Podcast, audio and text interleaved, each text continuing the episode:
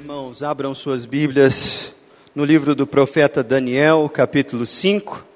Hoje nós vamos meditar nesse texto, mas inicialmente leremos apenas dos versos 1 a 9. A palavra do Senhor diz o seguinte: O rei Belsazar deu um grande banquete a mil dos seus grandes e bebeu vinho na presença dos mil.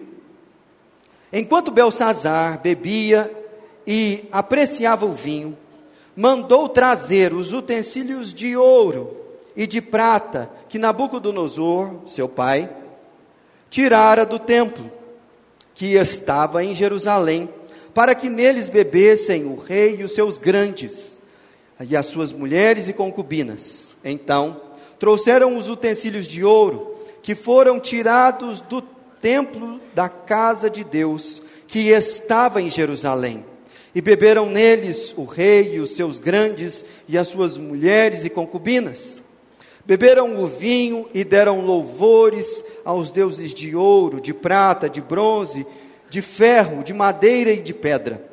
No mesmo instante, apareceram uns dedos de mão de homem e escreveram defronte do candeeiro, na caidura da parede, do palácio real. E o rei via os dedos que estavam escrevendo. Então se mudou o semblante do rei, e os seus pensamentos o turbaram.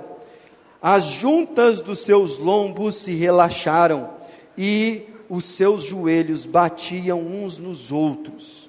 O rei ordenou, em voz alta, que se introduzisse os encantadores, os caldeus e os feiticeiros. Falou o rei e disse aos sábios da Babilônia: Qualquer que ler esta escritura e me declarar a sua interpretação, será vestido de púrpura, trará uma cadeia de ouro ao pescoço e será o terceiro no meu reino. Então entraram todos os sábios do rei, mas não puderam ler a Escritura, nem fazer saber ao rei a sua interpretação. Com isto, se perturbou muito o rei Belsazar, e mudou-se-lhe o semblante, e os seus grandes estavam sobressaltados. Essa é a palavra do Senhor. Uma das histórias de Esopo é sobre um fazendeiro que tinha dois filhos.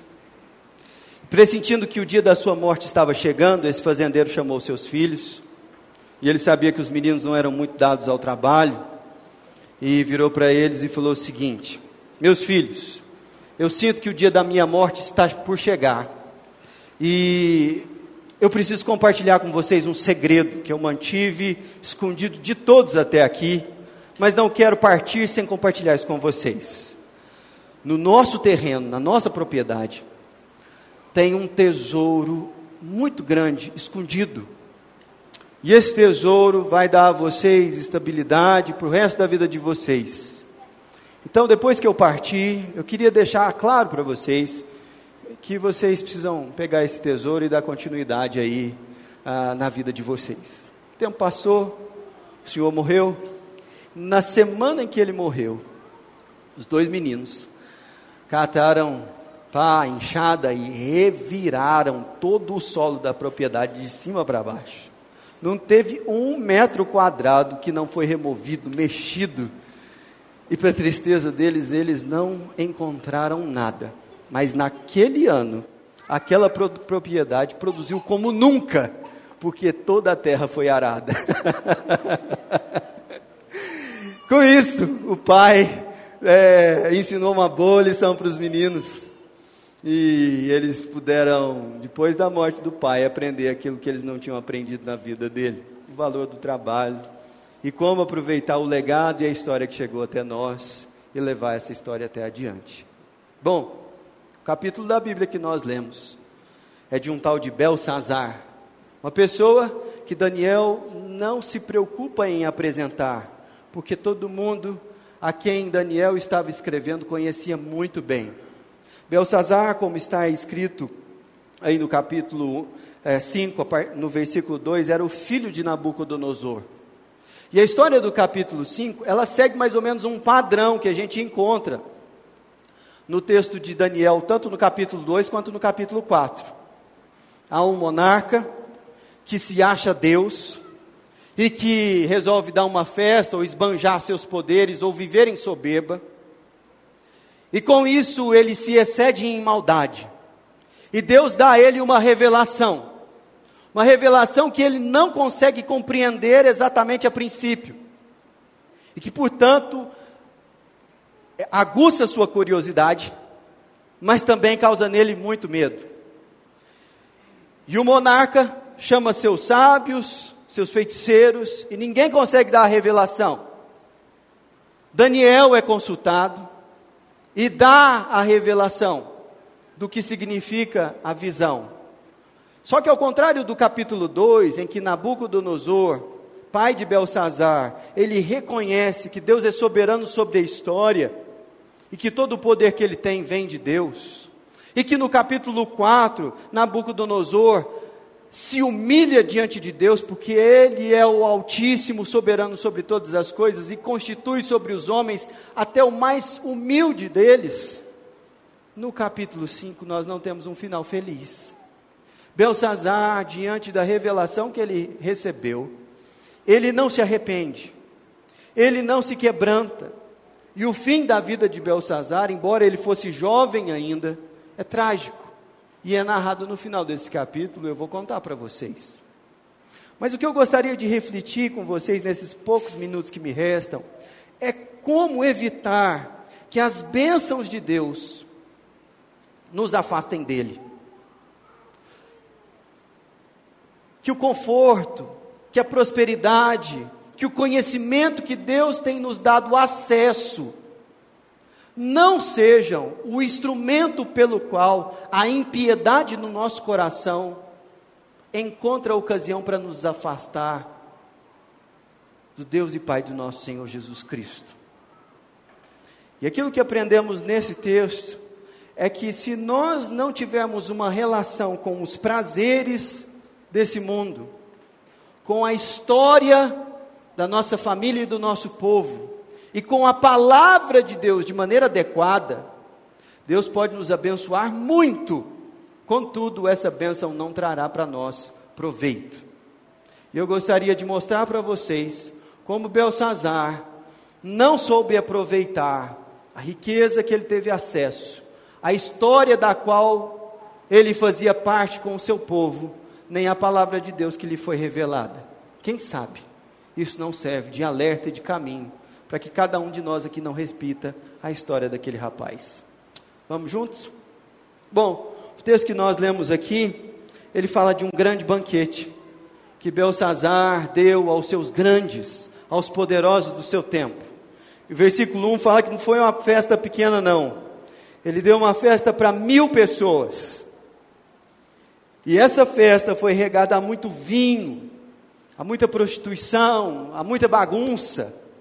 E lá pelas tantas, quando o rei já estava lá embotado nos seus sentidos, não satisfeito com toda a opulência do, do banquete que ele estava oferecendo já há alguns dias, ele dá uma ordem. Ele manda trazer, versículo 2: os utensílios de ouro e de prata que Nabucodonosor, o seu pai, tirara do templo que estava em Jerusalém, para neles, para que neles bebessem o rei e os seus grandes e as suas mulheres e suas concubinas. A ordem foi muito específica. Todo o tesouro que Davi, Salomão e os outros reis eh, haviam entesourado na casa do Senhor, não somente para o culto, mas para a adoração a Deus, foram sendo é, aos poucos perdido ao longo da história do reino do sul, do reino de Judá. Mas havia muita coisa lá quando no ano 586 Nabucodonosor sitiou Jerusalém e pilhou a cidade, levando não somente o tesouro do templo, mas cativos a nobreza de Jerusalém, dentre eles Daniel. E aí todo esse tesouro estava guardado nos palácios de Nabucodonosor e Belsazar, seu filho, mandou chamar e fazer com que toda aquela prataria e todos aqueles utensílios servissem de prato e copo e de decoração para o seu grande banquete. Perceba que não havia simplesmente uma festa acontecendo, mas havia um ritual de culto ali e de profunda idolatria, porque o versículo 4 diz: Beberam vinho e deram louvores aos deuses de ouro, prata, bronze, de ferro e madeira e pedras. E se você conhece um pouquinho do Antigo Testamento, sabe que Deus fez uma aliança com o seu povo e de que o templo em Jerusalém era um dos símbolos dessa aliança e que, portanto, não era simplesmente um ataque à nação de Israel, mas o Deus da aliança estava sendo aviltado com tudo aquilo que estava acontecendo ali. No mesmo instante, o versículo 5 diz que apareceram uns dedos. E olha onde que esses dedos apareceram, uma mão de homem escrevia de frente do candeeiro. E provavelmente esse candeeiro aqui era um daqueles utensílios do templo, a lâmpada de Davi que estava ali para apresentar, para decorar o lugar. E essa mão começou a escrever. O texto mais lá na frente revela para nós que a escrita da mão continha algumas poucas palavras, mas indecifráveis para todos que estavam presentes ali. Nabucodonosor, que já estava alto já nessas horas, já tinha bebido todas, coçou os olhos e falou assim: oh, Eu acho que eu bebi demais. Mas ele cutucou o cara do lado, você está vendo aquilo ali? Ele falou, estou, estou vendo, estou vendo. E o texto, ele é meio educado, assim, meio polido, para falar o que aconteceu com o rei. Mas diz o versículo 6 que mudou o semblante do rei e os seus pensamentos se turbaram, as juntas dos seus lombos relaxaram. Em outras palavras, o rei não conseguiu segurar. Entendeu? De tão apavorado que ele ficou. Ele ficou absolutamente apavorado. E ele fez um decreto, ele falou assim: quem souber me revelar o que está escrito aí, vai receber uma túnica, vai receber um colar de ouro e vai ser o terceiro homem comigo no reino. Diante de tamanha oferta, os caldeus se reuniram, tentaram decifrar e não conseguiram nada. E o versículo 9 termina com a perturbação de Belsazar e dos seus grandes. Diante desse cenário, a, a situação vai ficando cada vez mais tensa e complicada. E nós vemos aqui a primeira lição que esse texto nos ensina com a relação que Belsazar tinha com os prazeres da vida. Belsazar foi um menino que cresceu no palácio, tinha acesso a mais fina educação que a Babilônia podia oferecer. Ele tinha acesso também a todos os recursos que aquele reino podia oferecer. E não foi privado a Belsazar nada em sua educação formal para substituir o seu pai no império.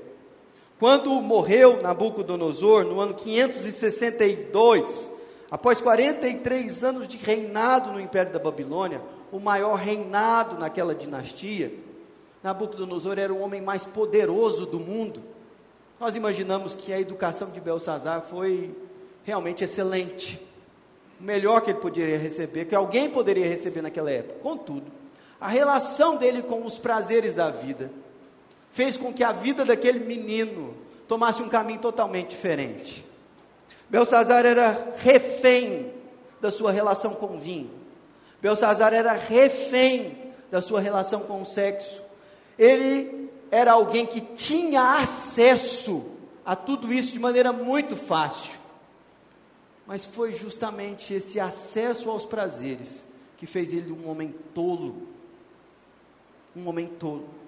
Agora, em contrapartida, quando a gente olha para Daniel, nós estamos falando de um menino que, na sua juventude, quando ele era adolescente, ele foi feito escravo.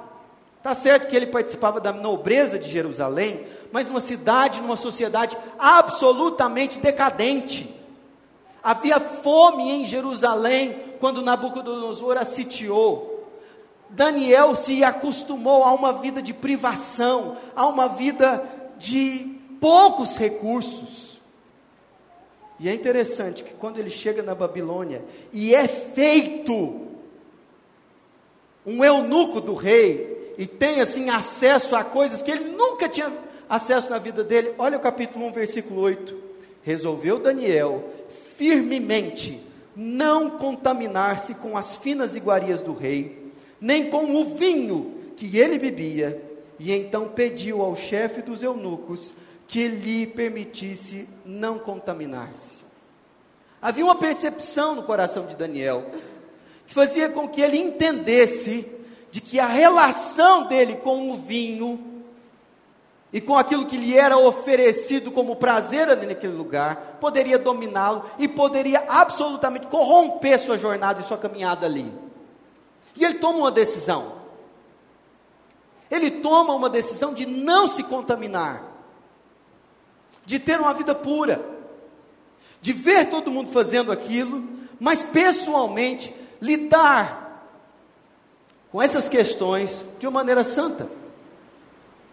Olha, perceba que nós estamos diante de um príncipe que recebeu a melhor das educações e tinha acesso a toda a riqueza do reino.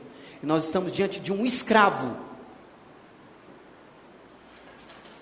que tiveram jornadas de vida totalmente diferentes. E uma das coisas que mudaram a caminhada deles foi a maneira como eles lidaram com prazer, os prazeres desse mundo. Nós, como pais, trabalhamos e nos empenhamos para dar aos nossos filhos acesso a conforto e a uma educação melhor do que a que recebemos quando éramos crianças.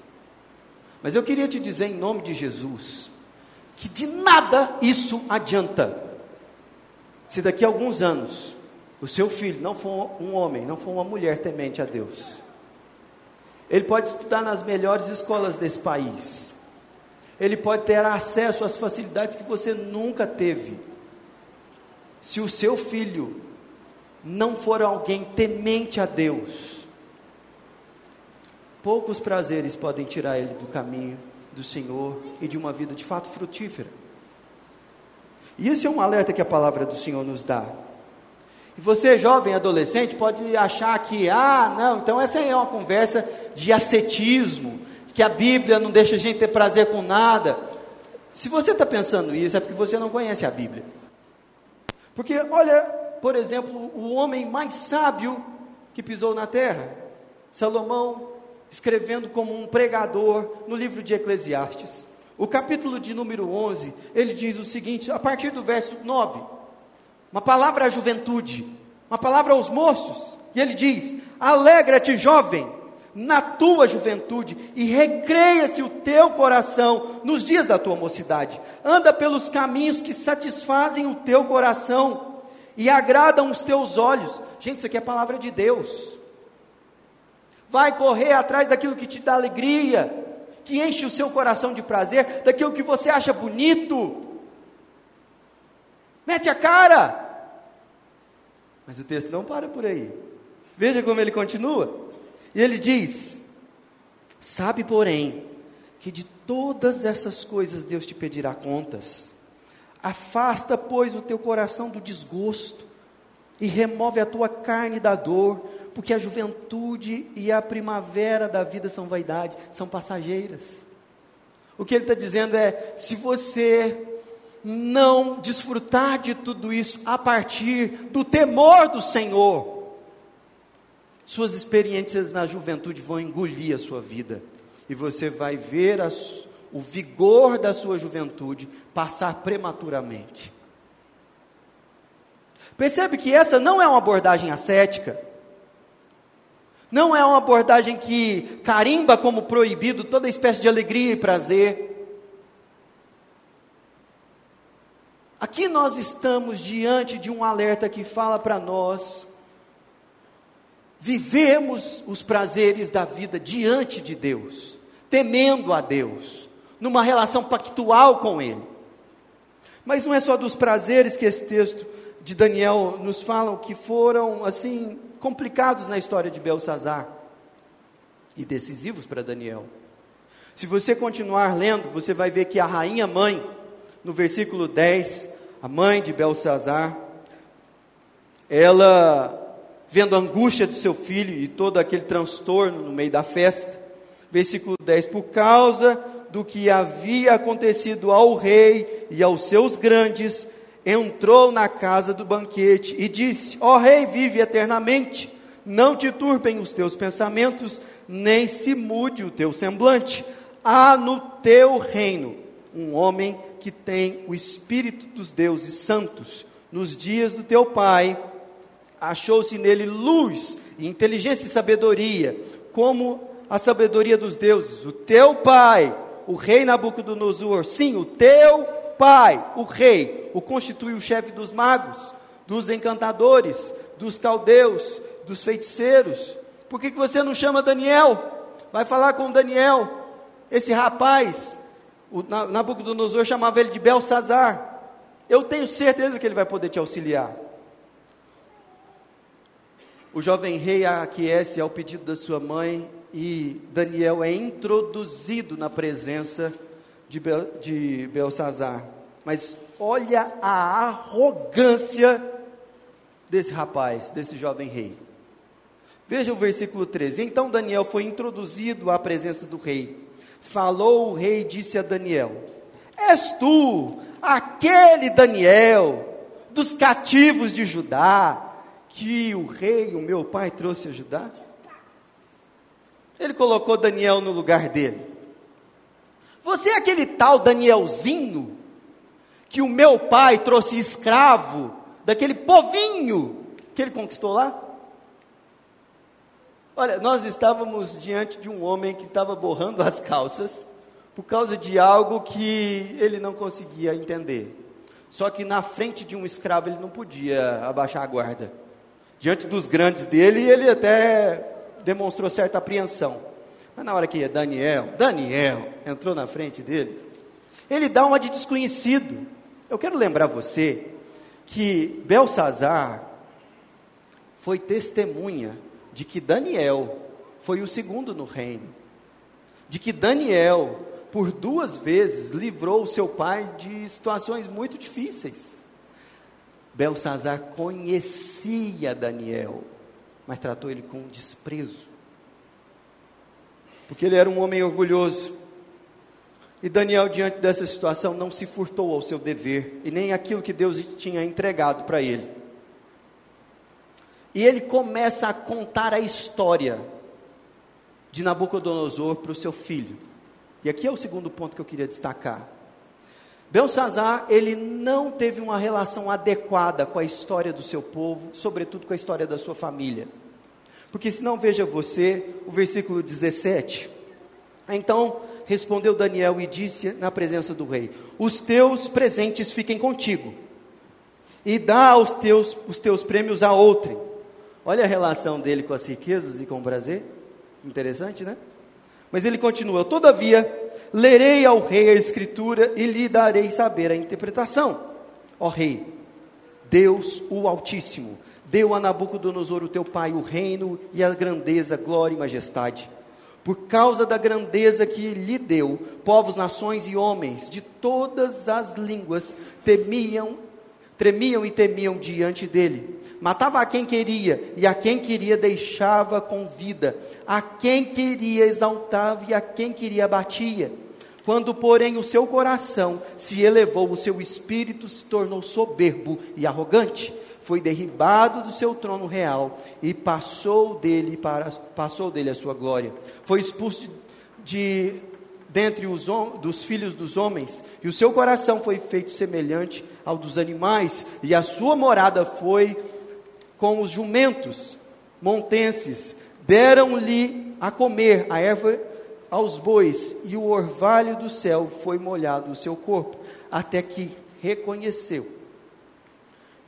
até que conheceu que Deus, o Altíssimo, tem domínio sobre o reino dos homens e dá a quem quer e o constitui sobre eles. Olha só que interessante. Esse último versículo que eu li é uma repetição do capítulo 4, versículo 17, que nós estudamos na, na semana passada. E Daniel está aqui contando a história do pai dele para o filho. Está falando todo o poder que seu pai tinha, ele recebeu de Deus. E quando ele se exaltou, ele foi abatido. Mas olha que interessante o versículo 22. tu, Belsazar, que és o seu filho, não humilhaste o teu coração, ainda que sabias tudo isso. Daniel sabia que Belsazar sabia. Ele foi testemunha daquilo tudo. Deixa eu dizer uma coisa para você. A fé dos seus pais pode ter trazido você a introdução à palavra, pode fazer ter feito você nascer com o privilégio de nascer nessa igreja. Mas o seu pai e a sua mãe se arrependeram dos pecados dele chamaram a Jesus como Senhor da sua história. Se você acredita que a sua relação com Deus é simplesmente dar manutenção numa herança espiritual, de uma relação da qual você não participa, eu queria te dizer que você não está interpretando bem a história de fé da sua família. Seu pai pode ser pastor, presbítero, diácono. A história dessa igreja aqui pode estar ligada à história da sua família. Se você não tiver uma experiência pessoal com Cristo, você não entendeu do que se trata a relação de fé entre o povo de Deus e o seu Deus. E outra, você pode ter uma mulher muito piedosa, que intercede por você, que ora por você, e isso deixa você descansado, de que tem alguém orando por você. Isso pode também ser invertido. Mas essa não é a leitura adequada da aliança de Deus com o seu povo. E aqui nós estamos diante de um menino que viu o testemunho da ascensão e queda do seu pai e da sua restauração, e que não teve o coração quebrantado por essa experiência. Nós estamos diante de uma situação, meus irmãos, em que Daniel, ele é introduzido na presença de Belsazar, é humilhado por Belsazar, mas exorta o rei e dá a ele a oportunidade de ter uma leitura adequada da sua história. Olha o que Daniel experimentou. Vai lá no capítulo 1. Veja o versículo 2. O Senhor está falando aí do que aconteceu com Nabucodonosor e Jerusalém. O Senhor lhe entregou nas mãos a Jeoquim, rei de Judá, e alguns dos utensílios da casa de Deus, utensílios que estavam sendo usados na orgia lá na outra hora. E estes levou-os para a terra de Sinar, para a casa do seu Deus, e os pôs na casa do tesouro do seu Deus. O Senhor permitiu que a nação de Judá sofresse sítio, pilhagem e deportação. Sabe por quê?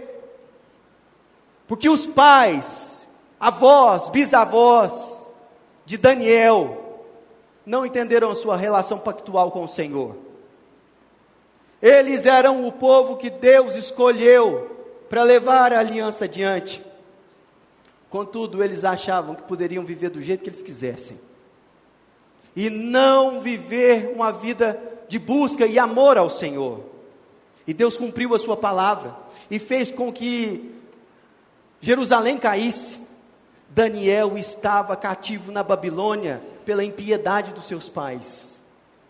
Mas um contexto de impiedade não lega à próxima geração o destino de um coração duro, porque Deus é fiel e Ele visita todas as gerações com graça. Portanto, o fato de seus pais não serem pessoas piedosas e levarem a sua infância, sua juventude a ser marcada por coisas que você gostaria que não fossem lembranças e memórias da sua alma, não faz você refém dessa realidade. Porque se tem uma coisa que o Evangelho nos ensina, é que o Evangelho de Jesus Cristo e a nossa relação com o Deus das Escrituras nos livra do infeliz legado pecaminoso que os nossos pais podem nos trazer.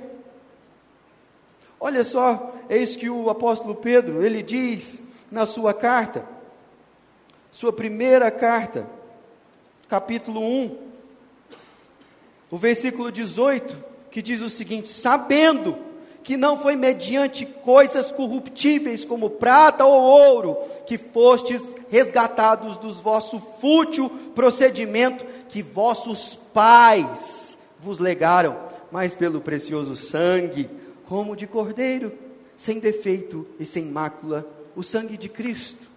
Quando você olha para a história da sua família, Seja ela uma família que experimentou arrependimento, seja ela uma família que viveu em perversidade durante muitos anos, você está diante da possibilidade de aprender um caminho de justiça e piedade. Seja por cópia desse exemplo, seja por advertência que isso legou a você. Porque nossa redenção não está em patrimônio familiar nossa redenção está no fato do Filho de Deus mudar histórias de fracasso em histórias de vitória. E um príncipe pode ser criado para a desgraça, e um escravo pode ser criado para o palácio, por quê? Porque a redenção em Cristo Jesus. Mas preste atenção que não é só dos prazeres da história da sua vida que você precisa ter uma relação bíblica com isso, mas também a palavra de Deus. Porque quando Daniel dá esse panorama todo a Belsazar, aí ele entra na mensagem que lhe foi revelada através da escrita na parede, do lado do castiçal, do candelabro. E ele começa a explicar no versículo 24: Então, da parte dele foi enviado aquela mão que traçou esta escritura e o que estava escrito. Esta, pois, é a escritura que se traçou. Mene, mene, tekel, parsim. Esta é a interpretação daquilo. Mene, contou Deus o seu reino e deu cabo dele. Tekel, pesado foste na balança e achado em falta. Pérez, dividido foi o teu reino e dado aos medos e aos persas. Aqui está um anúncio de julgamento a Belsazar.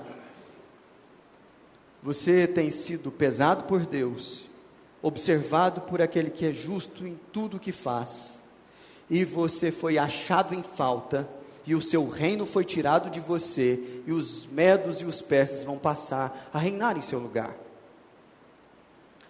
Essa mensagem parece dura demais, e ela de fato é, mas a reação de Belsazar é absurda. É absurda.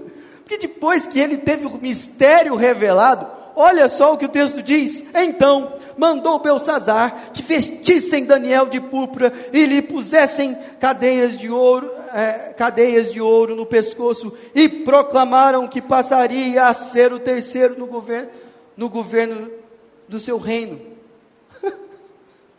Toca a festa, resolvido. Tem, tem noção do negócio? Tem base um negócio desse?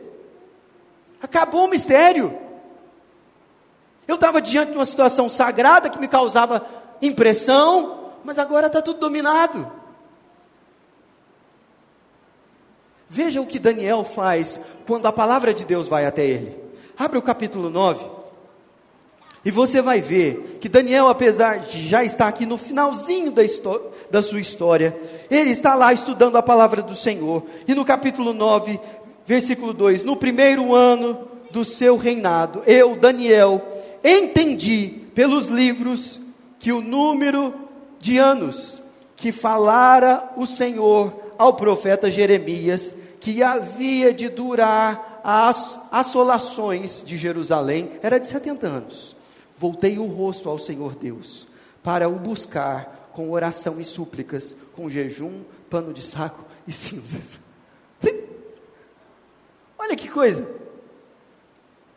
Deus falou que o cativeiro ia acabar, que Jerusalém voltaria a ser povoada pelo povo dos, da aliança. E qual é a reação de Daniel? Jejum, oração e busca do Senhor com mais intensidade. Um recebe uma notícia de juízo e fala: toca o barco. E o outro recebe uma notícia de libertação e coloca a boca no pó. Você percebe que há uma relação com a palavra do Senhor muito distinta aqui. E veja bem, eu vou te dizer um negócio. Não é aquilo que você ouve aqui que muda a sua história. É o que você faz com o que você ouve aqui. O apóstolo Tiago já dizia isso, que a fé sem obras é morta. E que mais vale saber menos e praticar mais do que saber muito e viver uma vida de impiedade. E essa realidade é apresentada aqui. Esse homem sabe de mistérios que foram revelados a ele, mas ele não tem um coração quebrantado na presença do Senhor. O que, que acontece?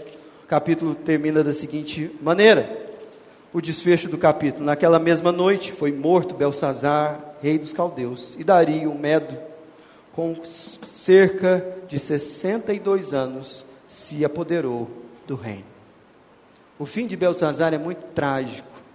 E você olha para uma história dessa e fala assim: nossa, que história pesada, que coisa triste.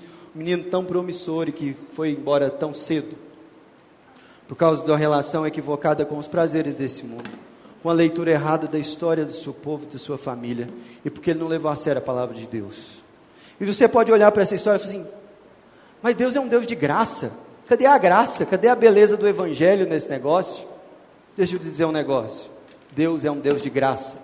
E a razão pela qual Deus alertou a Belsazar é dar a ele a oportunidade de arrependimento. A graça está no texto, no fato de Deus anunciar o que ele estava por fazer, mesmo não precisando fazer isso. Porque Deus quisesse trazer juízo àquele rapaz, ele fazia, não precisava avisar, não precisava alertar. Mas a palavra do Senhor veio a ele para que ele fosse alertado para que ele se quebrantasse.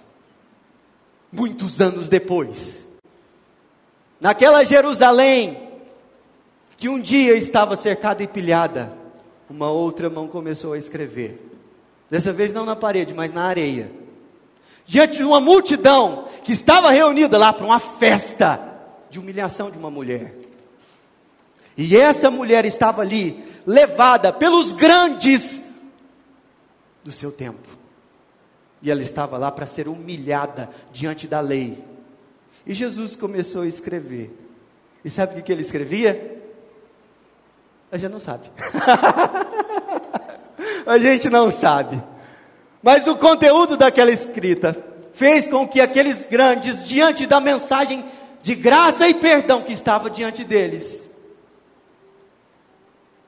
eles não se quebrantassem dos mais velhos para os mais novos, eles foram se retirando. Contudo, uma mulher,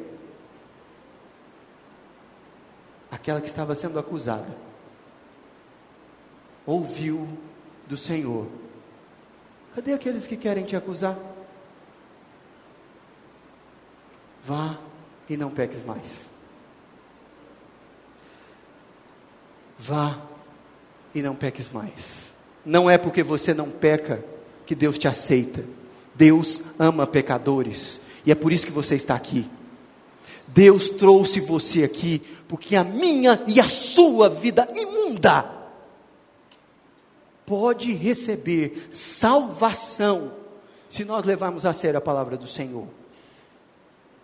É possível que a nossa história seja transformada se a gente tiver uma atitude diferente para com a palavra do rei. Agora preste atenção no que eu vou te falar. Eu quero finalizar aplicando essa palavra em caminhos diferentes, e uma das aplicações está literalmente em 1 Timóteo capítulo 6, versículo 17. Preste atenção no que o texto diz.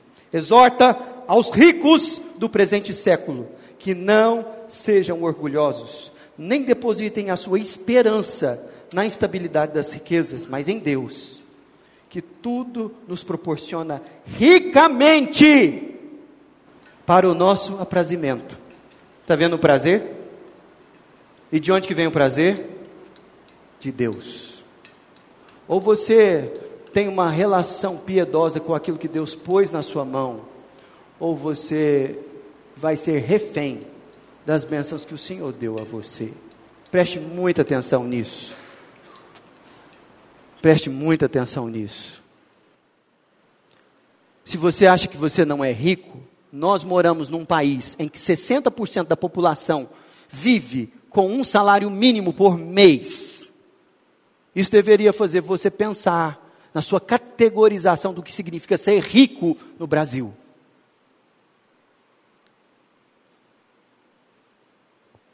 Segundo, como você lida com a experiência de fé dos seus pais? É, eles que te trazem aqui. Você pode passar o culto aqui, ó, sentado com as costas no banco, e passar um, dois, três, dez, dezoito anos, e você vai aprendendo Bíblia, e você vai ficando alimentado pela palavra do Senhor. Isso não vale nada se o seu coração não se entregar a Jesus. Até quando você vai viver a vida de alguém que não conhece a palavra, sendo exposto a ela semanalmente? Se eu fosse você, eu não faria isso. Deus trouxe você aqui para escutar essa palavra, Deus deu a você contato com essa mensagem, para que você se renda ao Senhor, indistintamente, todas as áreas do seu coração. Eu quero interceder por você nesse momento. Feche os seus olhos. Quebrante o seu coração na presença do Rei. Esse é um tempo entre você e Deus. Fale com o Senhor.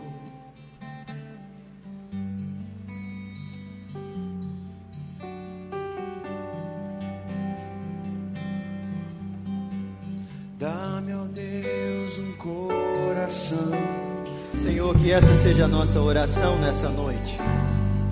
De rendimento ao Senhor de todo o nosso coração.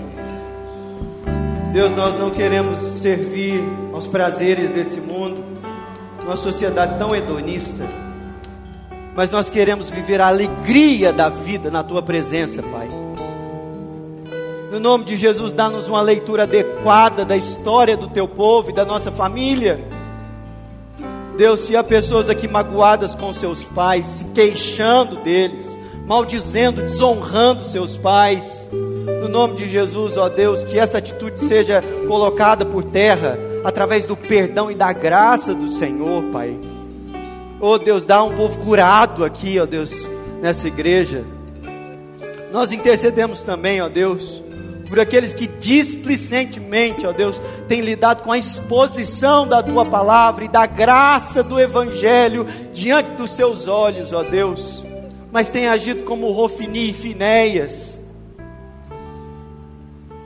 familiarizados com o templo, com o culto, mas tratando aquilo com desprezo. Pai, no nome de Jesus, aviva a obra do Senhor nas próximas gerações aqui, ó Deus, nas crianças, nos pré-adolescentes, nos adolescentes, que eles olhem, ó Deus, pela tua palavra e que eles amem a tua palavra, Deus. Que eles não somente sejam conhecedores de Bíblia, mas que eles tenham piedade no coração, Pai, no nome de Jesus. Dá uma experiência de conversão para esses meninos na juventude, para livrá-los, ó Deus, de uma história distante do Senhor. Pai, nós clamamos também que a tua palavra que não volta vazia, seja, Deus, poderosa no coração de todos nós aqui, ó Deus, para que a nossa resposta seja uma resposta como de Daniel e não de Belsazar. Que o nosso coração, ó Deus, diante das tuas promessas, diante, ó Deus, da tua palavra, faça a gente se quebrantar e te buscar. Que as bênçãos do Senhor, ó Deus, gerem em nós mais afeição pelo Senhor e não desprezo a Deus pelas disciplinas espirituais, por caminhar com o Senhor.